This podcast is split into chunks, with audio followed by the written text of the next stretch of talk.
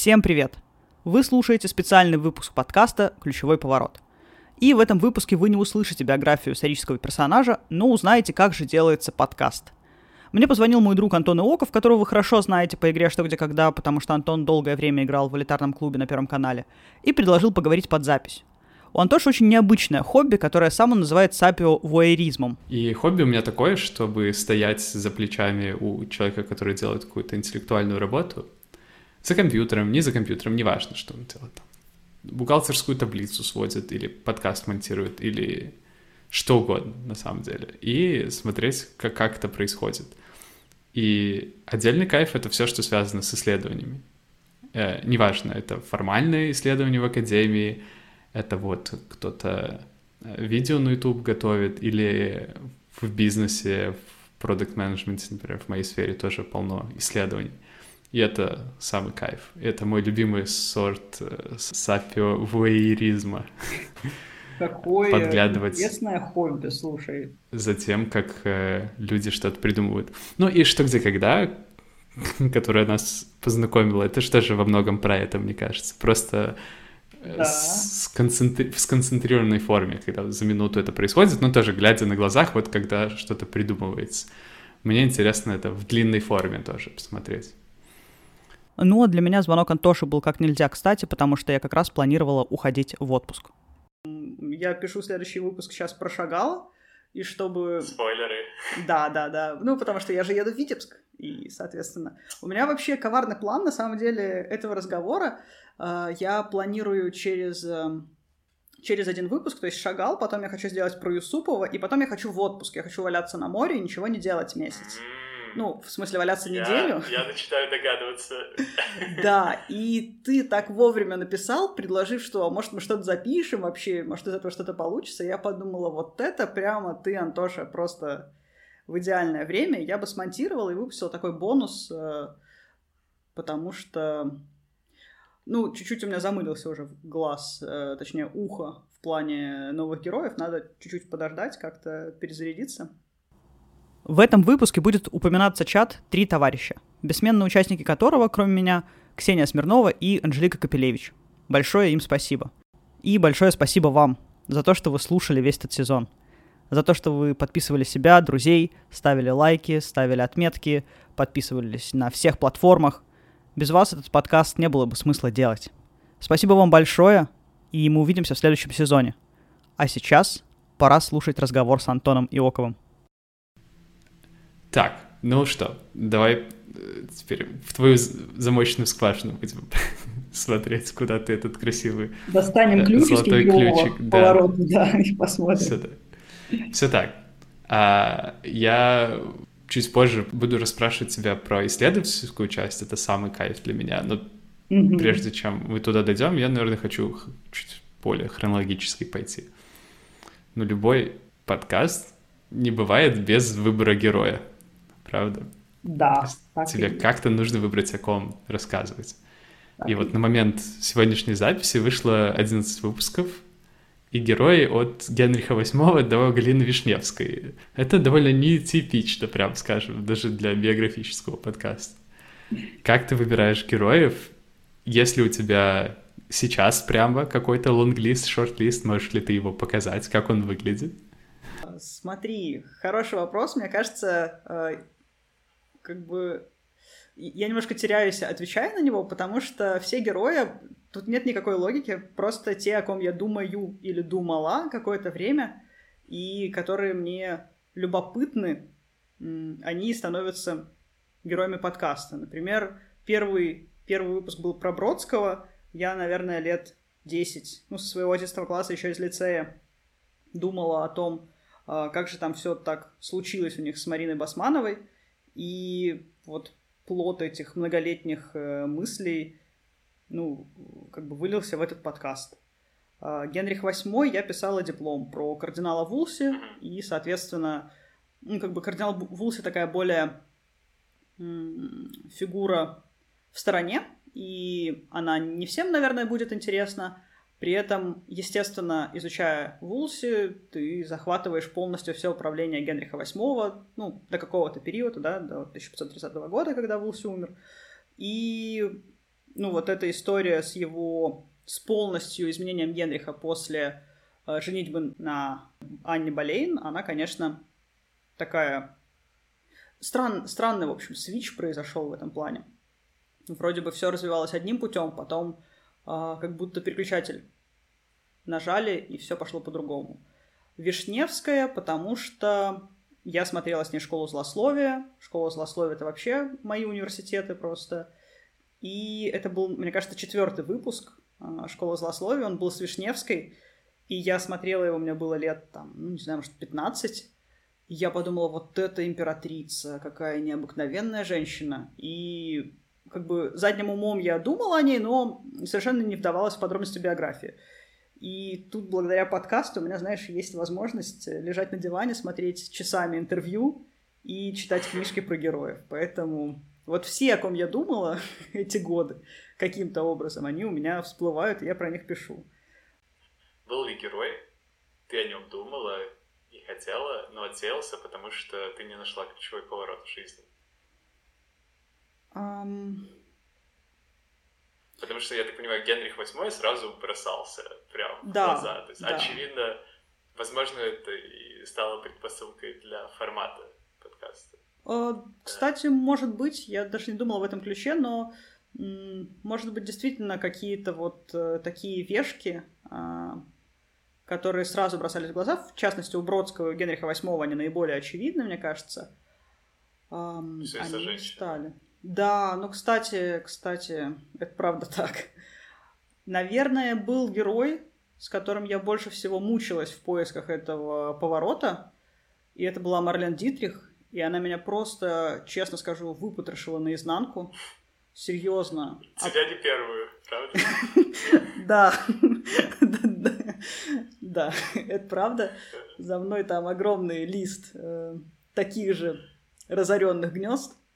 В общем, если обычно э, записываю, я записываю подкаст, и там буквально следующий день я могу начать подготовку к следующему, ну или там день отдохнуть и начать подготовку к следующему, то с Марлен Дитрих, мне кажется, я неделю в принципе ничего не делала, я даже э, какие-то другие тексты не читала, не связанные с подкастом, я вообще ничего не делала.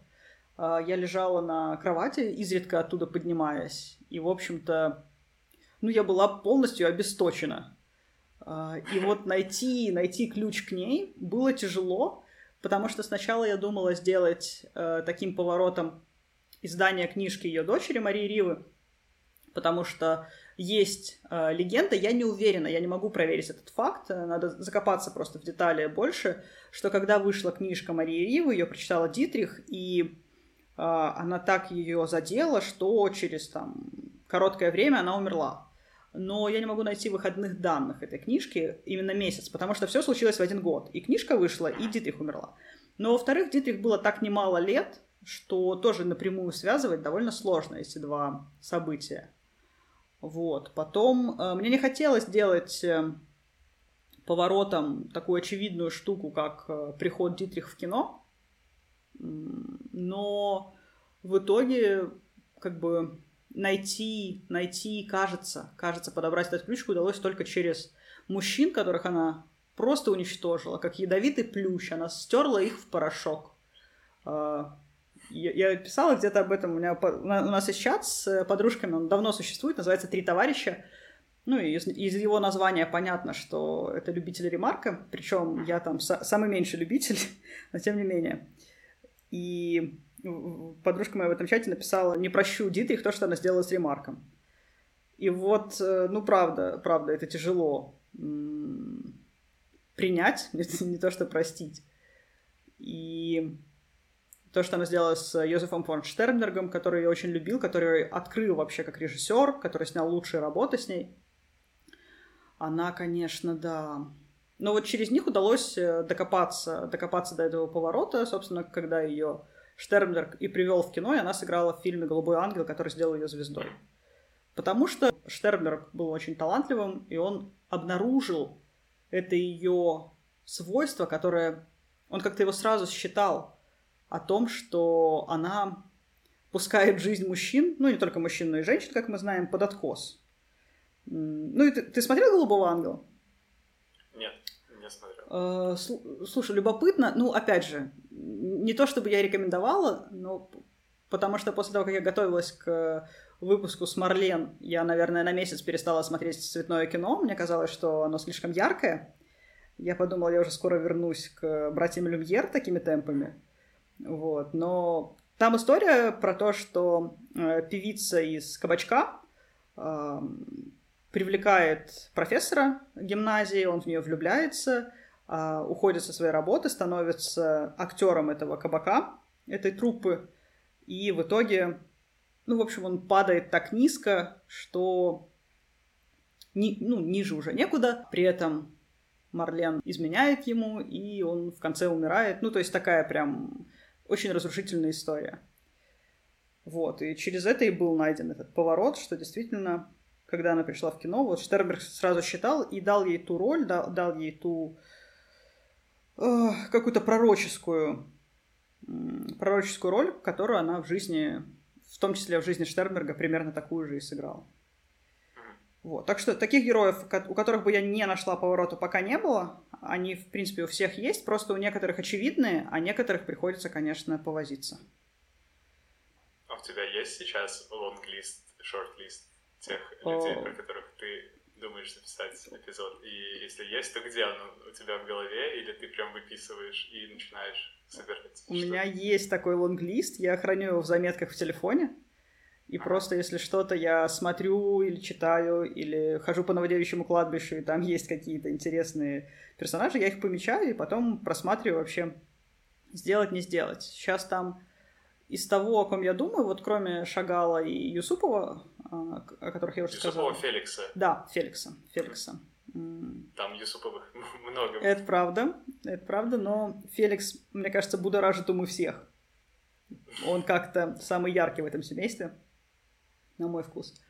Вот. Э, я думала про вдову Клико. Мне кажется, у нее довольно интересная, может быть, э, э, история жизни.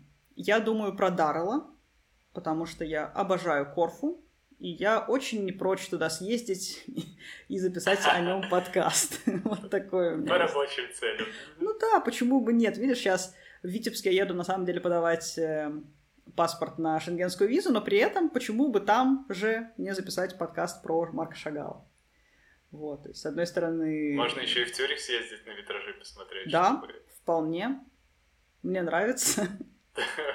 Это можно пост. полный, профессиональный, правильно. Это правда. Ну, кстати, когда ездишь эм, смотреть дом, где жил человек, или какой-то какой-то музей в его честь, немножко полнее становится картинка. Вот так было с Королевым. Потому что в какой-то момент я думала, что он, э, ну, скажем так, близок к тому, что сейчас называют аутистом.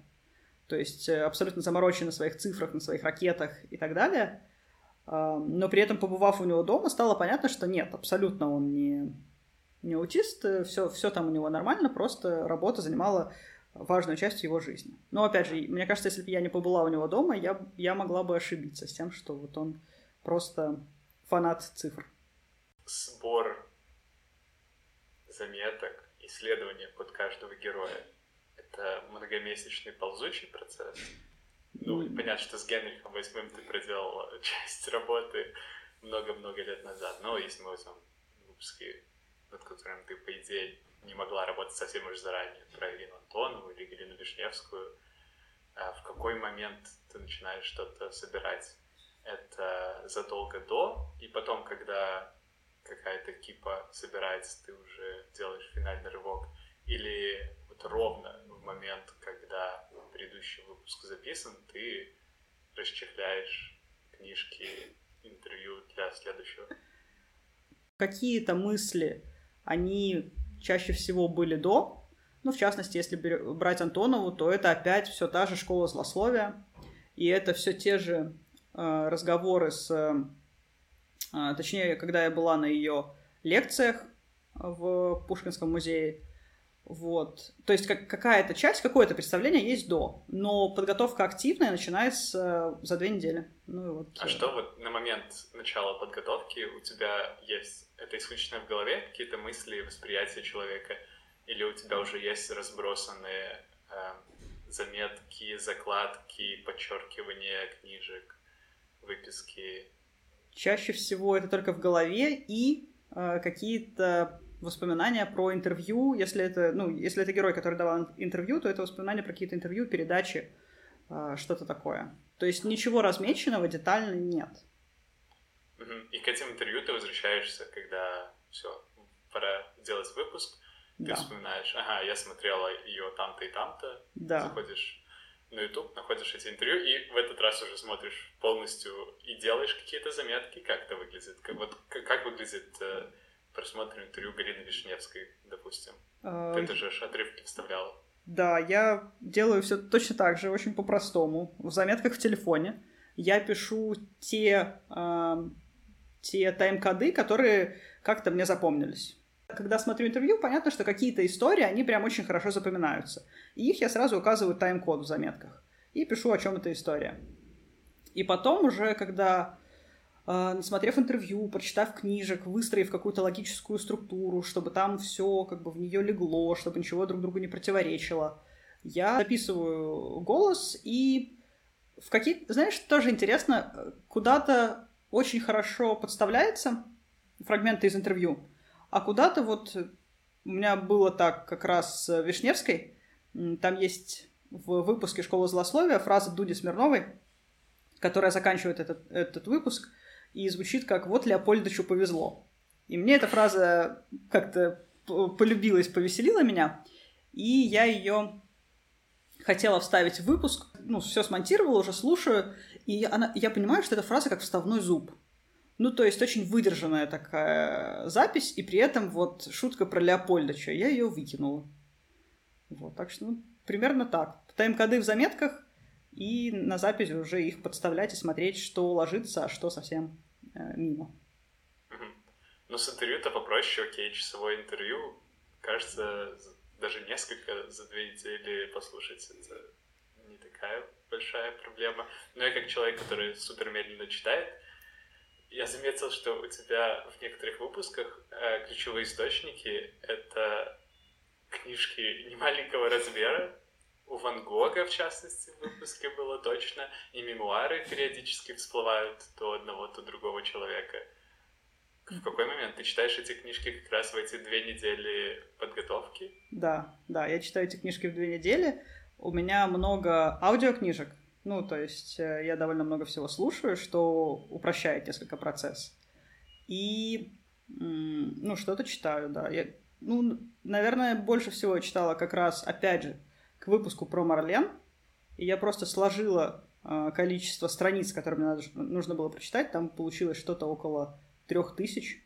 Поделила на дни, которые мне остались. Там было дней 10. И вот читала по 300 страниц в день. А, окей. Ну, и момент, когда ты записываешь, у тебя уже есть перед глазами готовый текст, плюс-минус. Да, я пишу текст, я прям несколько раз его... Я его записываю, потом прочитываю вслух, чтобы можно было его удобно для меня произнести. И, ну, иногда я делаю это два-три раза, чтобы интенционно тоже правильно говорить. И да, я читаю с листа.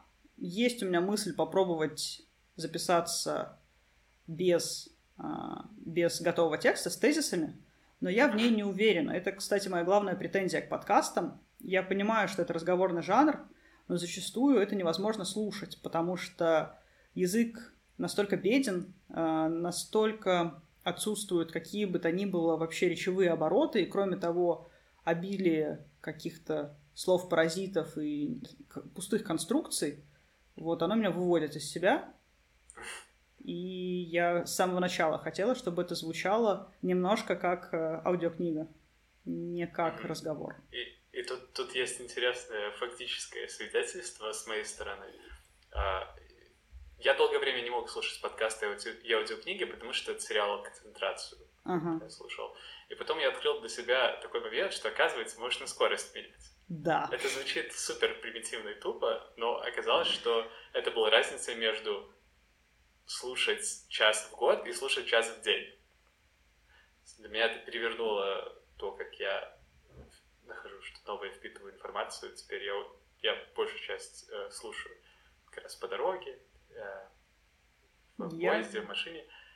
Я тоже стал Но я к чему веду, что большинство подкастов, даже scripted, даже на английском языке, я слушаю минимум на 1,4 скорость. Ну, потому mm-hmm. что это вот, вот та скорость, где моя концентрация как раз в тонусе. Я не перематываю назад, чтобы переслушивать, но при этом мой мозг работает. Твой подкаст я слушаю на русском языке со скоростью 1 и 2. Типичный разговорный это будет 2.0. Я даже не знаю, хорошо это или плохо. Я слушаю все подкасты все видосы, я смотрю на X2, кроме редкого исключения, например, когда мне нравится пересматривать, как, э, как говорит Ирина Антонова, например, та же. Ну, то есть это какие-то люди, скажем так, старой школы. Вот. А так, конечно, все на X2. Но свой подкаст я тоже, э, ну, естественно, после монтажа я запускаю, чтобы проверить, чтобы не было никаких э, ошибок, помарок по звуку каких-то некачественных штук. И в какой-то момент я сама подкасты слушаю, когда мою посуду или мою пол чаще всего, или иду куда-нибудь. Ну, то есть это максимально бытовые какие-то рутинные дела. И я поняла, да, что... я сегодня развешивал белье под выпуск про Ирину Антонову. О, какой интересный факт. Буду знать, буду знать, в каких обстоятельствах слушают подкаст. Вот. Я сама абсолютно в таких же. И я поняла, что я тоже его, хотя я знаю этот текст, я знаю, что я записала, я перевожу его с X2. И в тот момент я подумала, что нужно убирать концентрацию событий, потому что это тоже не очень... Эм, ну, не очень приятно слушать, когда у тебя экшен за экшеном. Это вот как в марвеловских фильмах в конце, когда там происходит столько всего, что ты уже потом потерялся вообще, что происходило. Ну да, хочется отдыхать. Да, ну слушай, так, мы перепрыгнули немножко, потому что я у тебя спрашивал про то, читаешь ли ты с листа, чтобы потом понять, как этот лист собирается. То есть э, это груда заметок, раскиданных по столу, которые потом постепенно собираются во что-то хронологическое, или это изначально последовательный текст, который постепенно обрастает мясом, удлиняется, удлиняется до момента, когда ты начнешь редактуру. Как это происходит? Это не последовательный текст, хотя бы потому, что я смотрю подряд, ну, то есть я не всегда смотрю интервью от начала до конца, если мне в какой-то момент скучно, я перепрыгиваю на другое, а потом возвращаюсь назад, ну, то есть это э, никак не такая структурная линейная работа, э, и просто отовсюду пишу тайм-коды или те фрагменты из книг, которые засели в голове. я все это собираю, собираю, собираю, то есть это просто такая груда ну, условно, как, как лего собирать, у тебя вот много этих кирпичиков, и потом ты начинаешь думать, а как же они выстраиваются в дом.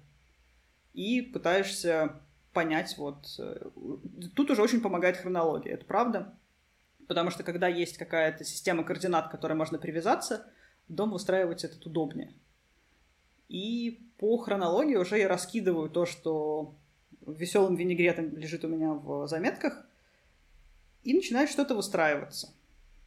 И уже потом смотришь там, где косит, где надо подровнять, где, может быть, убрать лишние вензеля. Ну, как- как-то вот так это все затачивается. То есть сначала это груда именно фактов, которые тщательно перепроверяются. Да. И, а интерпретация ты добавляешь скорее в конце, когда уже вся эта груда перед глазами. А, я думаю, ну, зависит. Где-то где уже в конце добавляю интерпретацию, когда прям эмоционально чувствую, что не могу молчать. Вот в случае с Антоновой и с этим ее увольнением с должности я не могла молчать по этому поводу. И еще в университете, когда я училась, я страшно возмущалась.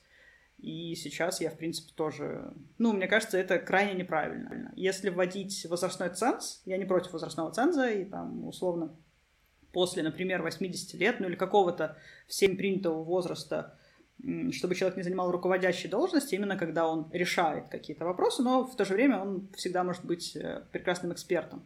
Вот, это один разговор. А когда это какая-то подковерная игра, вот это мне очень не нравится. Это нехорошо. Вот, поэтому, да, факты я перепроверяю, с этим я прям заморачиваюсь. Э, как минимум как минимум три источника на каждый факт э, я нахожу. Но если это автобиография, то здесь как бы понятно, предпочтение отдается ей, а, даже если какие-то другие источники будут э, немножко по-другому говорить, все-таки важнее от героя отталкиваться и от его восприятия действительности, потому что даже если это не так, это то, как это запомнил герой. Вот.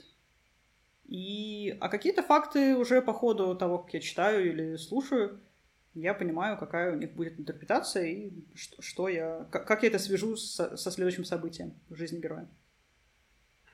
А в чем ты пишешь? А, в Варде, не поверишь. Классика. Я пишу в Варде, причем Times New Roman. Я очень хочу... Да, это, это к вопросу о тех ребятах, которые нас слушают, которые думают, что ничего стоящего нельзя сделать, если у тебя не супер-пупер Notion, Roam, система заметок и все такое. Вот, послушайте Галя.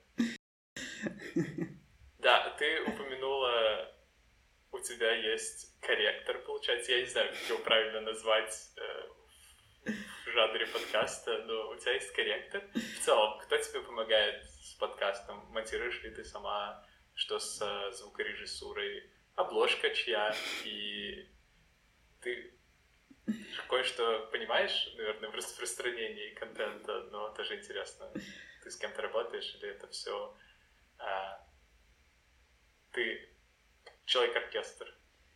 Ну вот э, так сложилось, что я человек-оркестр, и то, как выглядит моя обложка, я думаю, довольно ясно дает понять, что она сделана мной, потому да что я просто скачала, мне очень нравился этот ключ старый, и я скачала его на белый фон и написала Эриалом ключевой поворот. Откуда ты его скачала? Из Гугла, кстати. А, то есть ты, не то чтобы ты получал лицензию? Нет, платила... я никакого шаттерстока, ничего подобного. Так что нелегаля. Галя нелегаля. Вот. А, Прикольно. Я, я, из всех вещей, которые я себе пометил, я был больше всего уверен, что обложку-то ты точно сама не делала. Нет. Хотя, ладно, я сейчас смотрю, этот ключ, он просто супер запоминающийся, и из головы не выходит. И у меня в плеере как раз обложка ни на что не похожа, выделяется славно от всех остальных подкастов. Вот, но я сейчас вижу белый фон и текст как набранный, такой, ладно, хорошо, я могу поверить, что ты это сделала сама. Сама, потому что э, я слушаю много подкастов, э, и русских, и э, английских, и при этом иногда вот детальная проработка обложки. Я знаю, что люди заморачиваются. Я сижу в этих подкастерских чатиках, и люди очень серьезно к этому подходят, каждый элемент. При этом, когда я слушаю подкасты, меньше всего я смотрю на обложку. Ну, то есть у меня просто какая-то есть заставка, и мне главное, чтобы я там крупно видела название. Все. Меня мало волнует, какие там скрытые символы. И мне хотелось очень прозрачную, очень прозрачную обложку. Прям без всяких финтифлюшек. Ну вот, собственно, в PowerPoint минут за 20, наверное, 30 я ее и сделала. А что касается звука, ну, текст я пишу сама, это я, я говорила. Звук я монтирую сама, потому что Эм, изначально я хотела сделать подкаст года два назад, и мне с этим э, помогал мой друг. Мы даже записали пилотный выпуск. Подкаст не связан был с э, биографиями, он был связан с профессиями, и он был в жанре интервью. И вот мы сделали с моим другом Сашей Глазковым пилотный выпуск, и он мне помогал и с записью, и с монтажом, и написал джингл, и вообще все прекрасно сделано, но я поняла, что так злоупотреблять э, добротой своего друга я не могу.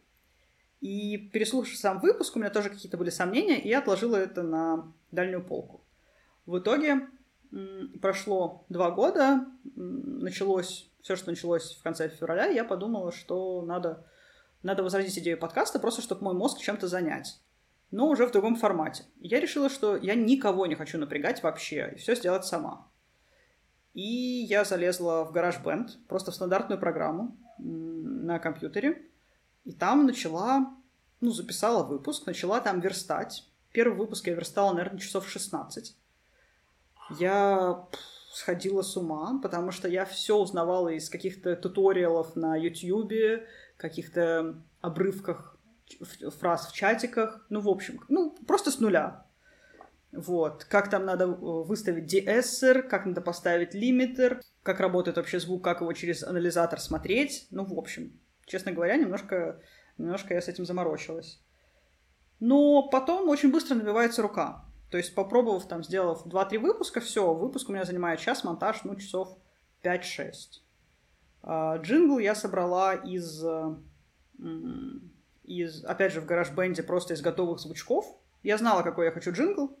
Я знала, что он должен быть с каким-то трагическим таким сложным звуком в конце. Сложным я имею в виду не очень приятным. Вот. И просто нашла подходящие звуки, соединила и все. А у тебя музыкальный бэкграунд есть, я правильно помню? А, я закончила музыкалку, но как бы mm-hmm.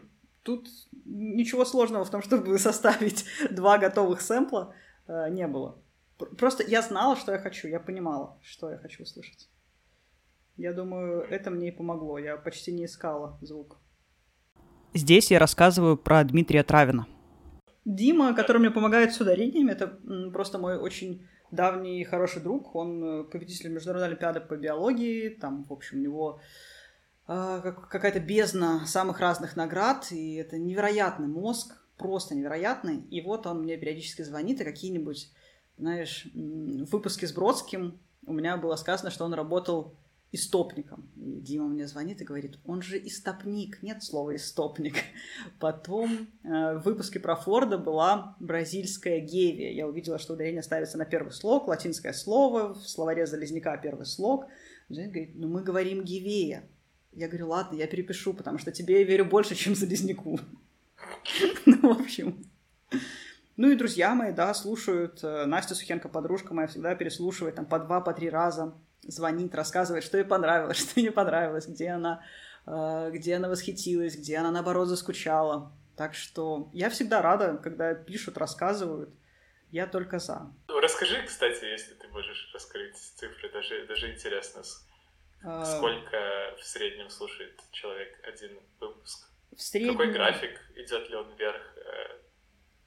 Э? Смотри, если про аналитику, то в среднем один выпуск э, около 2000 у меня набирает ну, вот, сейчас рекорд у Генриха VIII Тюдора. Мне непонятно, почему он занимает первое место. Ну, то есть я не то чтобы против, я его нежно люблю, но это довольно такой, ну, сухой исторический выпуск. Там эм, не сказать, что много каких-то деталей, описывающих э, именно личность Генриха. Хотя, с другой стороны, ну, в общем, не знаю, для меня загадка. Я не думала, что Генрих VIII так, а станет... сколько у него? У него 2727.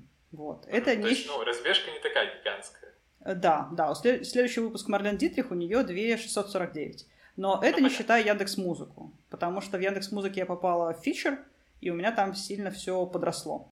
А ты где-то рекламировалась, как тебя слушатели находят, кроме как вот я тебя понятно как нашел.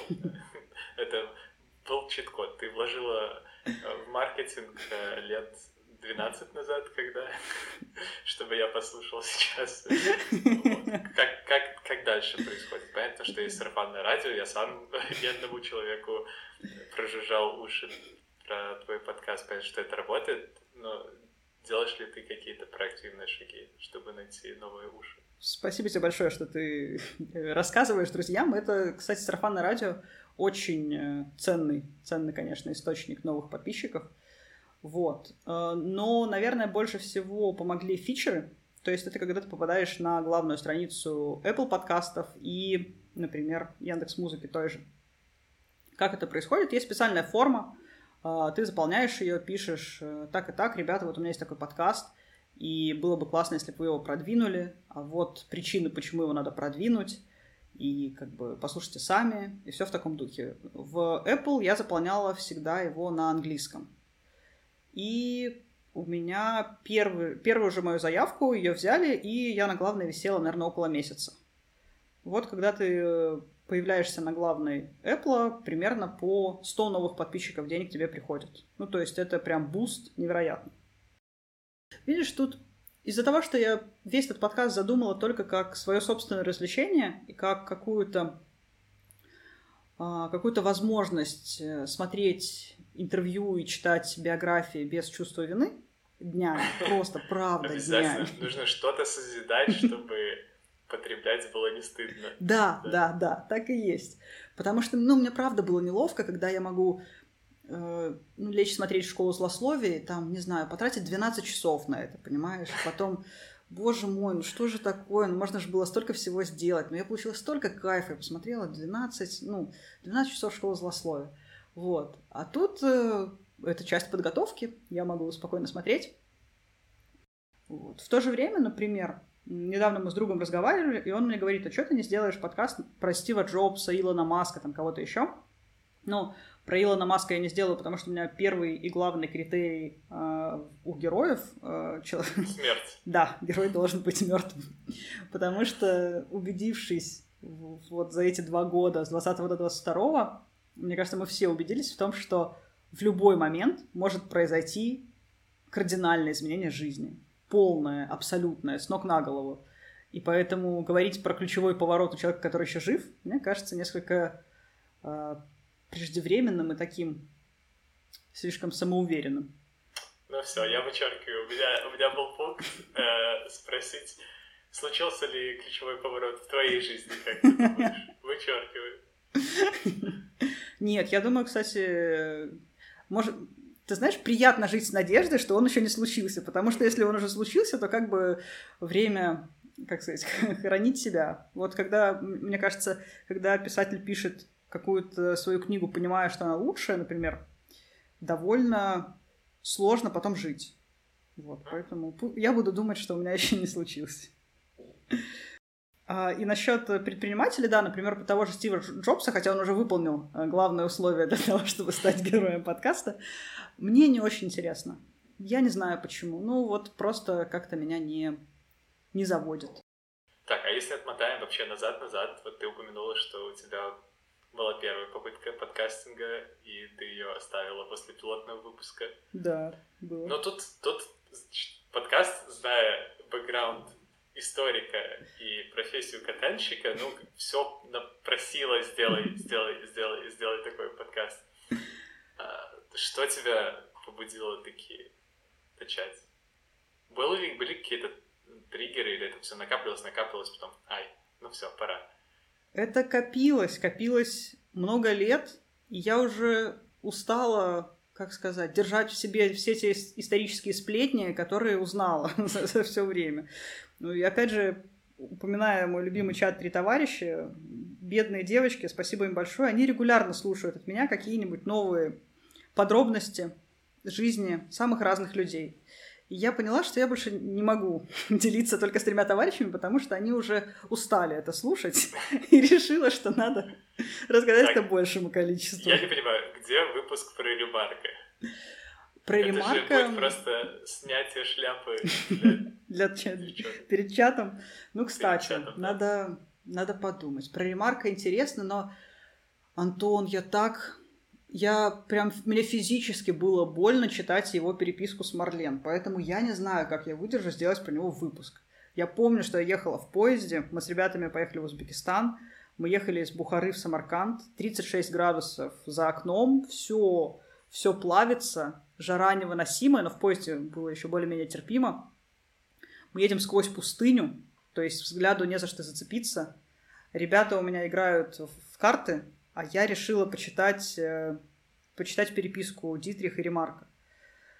И меня просто физически выкручивает от того, как ему больно, от того, как она его ну, бросает, как она над ним издевается. Поэтому я не знаю, выдержу ли я сделать такой выпуск, потому что как минимум, ну, я думаю, часов 40 надо будет потратить на чтение его книг, на чтение интервью, может быть, какие-то есть хроники, которые надо...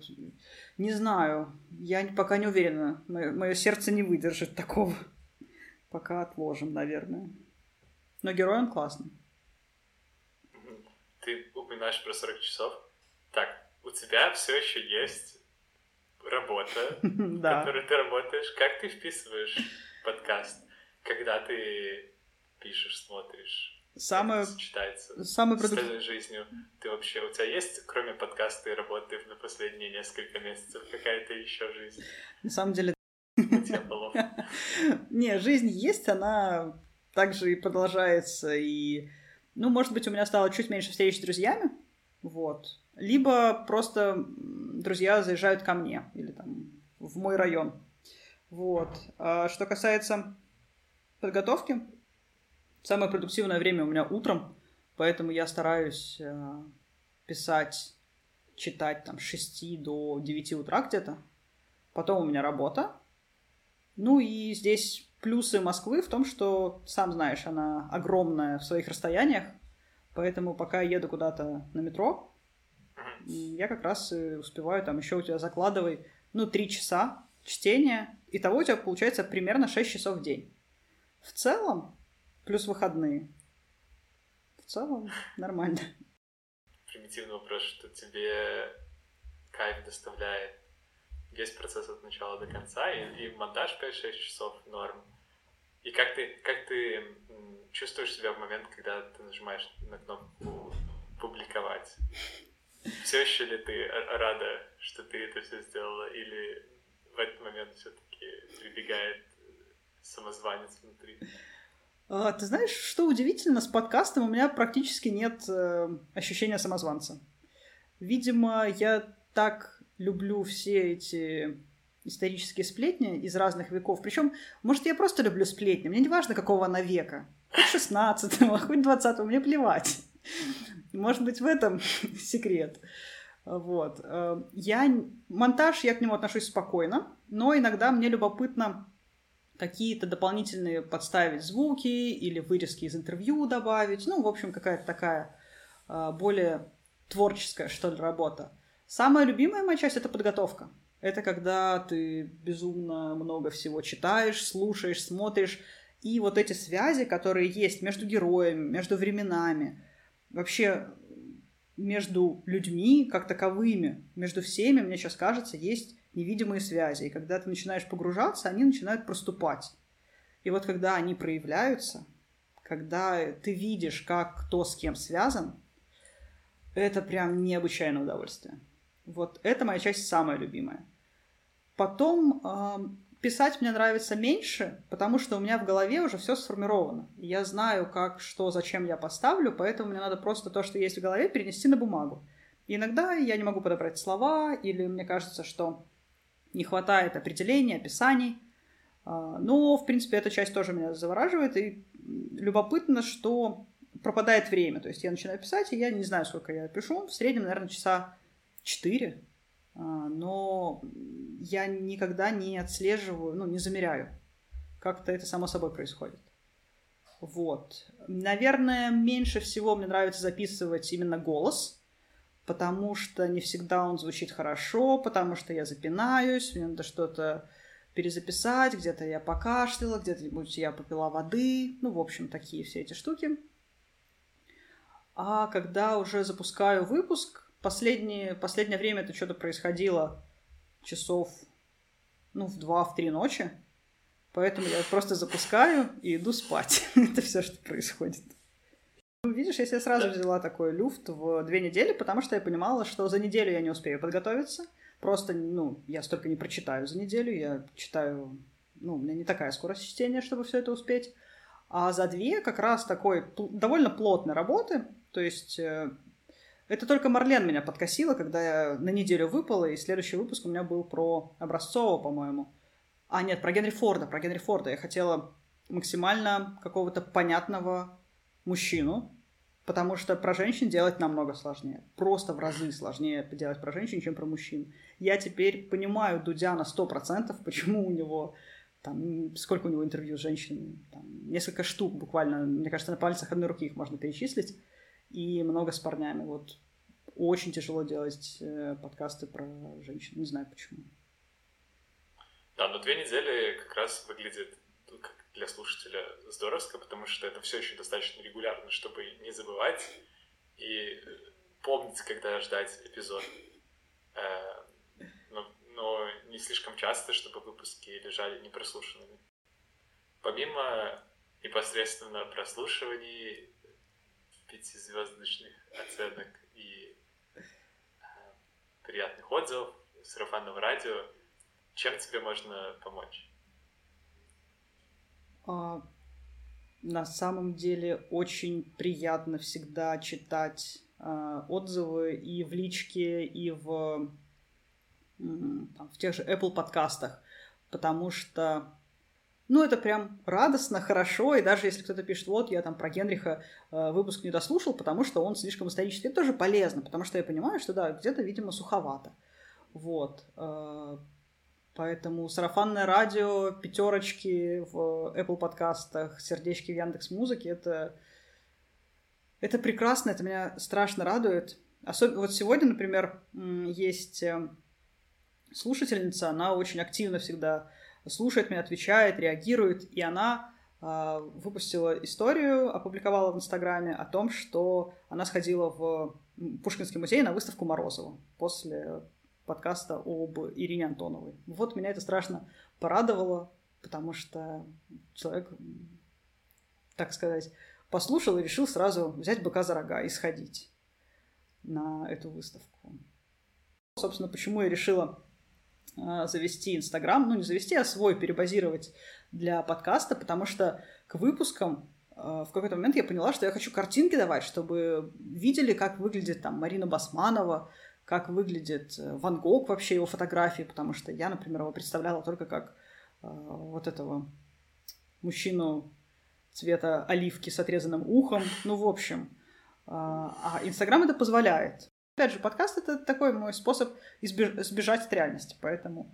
Да, и подкасты, плюс-минус все твои выпуски, они безвременные довольно. Да, То да, есть да. можно через 10 лет переслушать, и они останутся актуальны.